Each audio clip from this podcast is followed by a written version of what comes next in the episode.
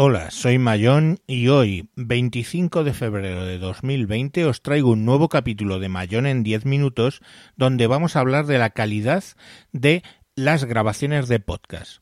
Es un poco penitencia por la mala calidad de los tres últimos capítulos que grabé dentro del coche mientras conducía. De todas maneras, si tú quieres grabar con esta calidad que parece ser es mínima, donde se está escuchando pues adecuadamente, te voy a dar algunas recomendaciones. Lo primero que te tienes que comprar es un micrófono dinámico, no de condensador. Los micrófonos de condensador están pensados para los estudios de grabación y bien es cierto que dan una calidad magnífica y recogen brillantemente tu voz con todos los matices que tú quieras, pero la realidad es que también recoge el ruido que pueda haber en tu casa, que no es un estudio de grabación, tus hijos en la habitación de al lado, tu mujer montando el pollo por allí, en fin, no es recomendable. Una vez que te compras un micrófono dinámico, pues hay muchos precios. Mi recomendación, el Behringer XM8500. Suele estar entre 15 y 16 euros. Es cuestión de buscarlo.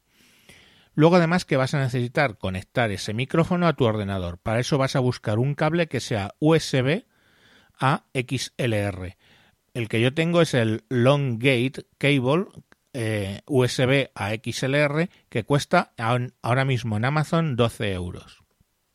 Y lo último que necesitas es un soporte para poder poner tu micrófono pues a una distancia aproximada de una cuarta o menos de tu boca, porque es un micrófono dinámico y así funcionan.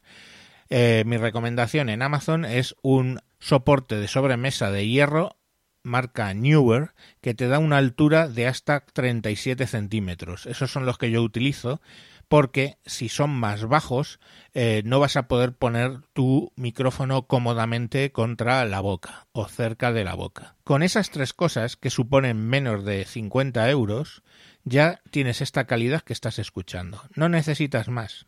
Ahora, ¿necesitas menos? ¿Quieres empezar con cero?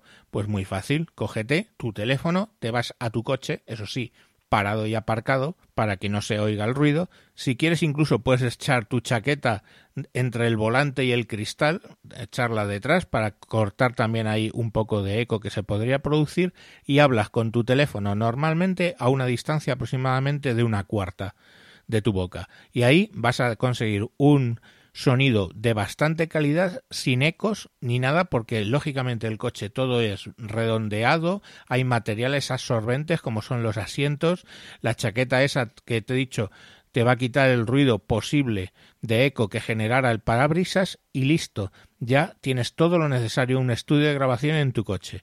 Si lo que quieres es un estudio de grabación en tu casa, con las tres cosas que te he mencionado, la calidad es la que estás escuchando en este momento. Yo estoy grabando con Audacity porque luego a veces edito y quito algunas palabras o algún ruido que meta o lo que sea, pero en principio mm, no vamos a entrar, puedes grabar con la grabadora de sonido de Windows sin problema. Y nada, pues con el Audacity, que es gratis, y 30 euritos, no, casi 40 en hardware, ya tienes tu estudio de grabación con esta calidad que espero que os esté gustando.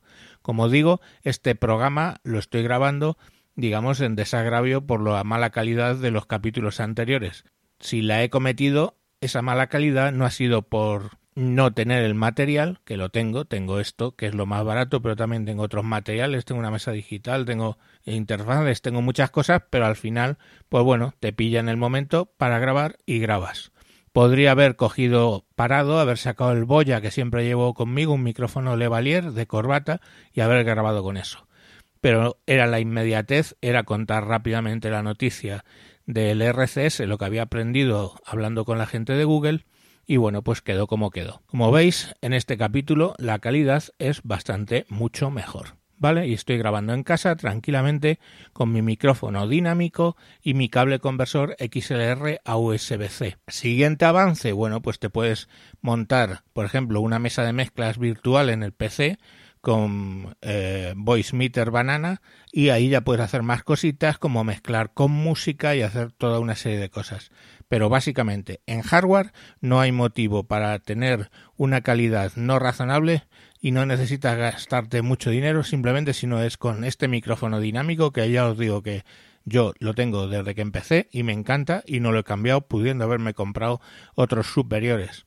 Es eh, una especie de clon del Shure SM56, que es el más famoso en todos los micrófonos dinámicos para conciertos y para cantantes, pero este es una copia, básicamente el rango que da es muy parecido, pero cuesta este 15, 15 euros y el otro cuesta 100.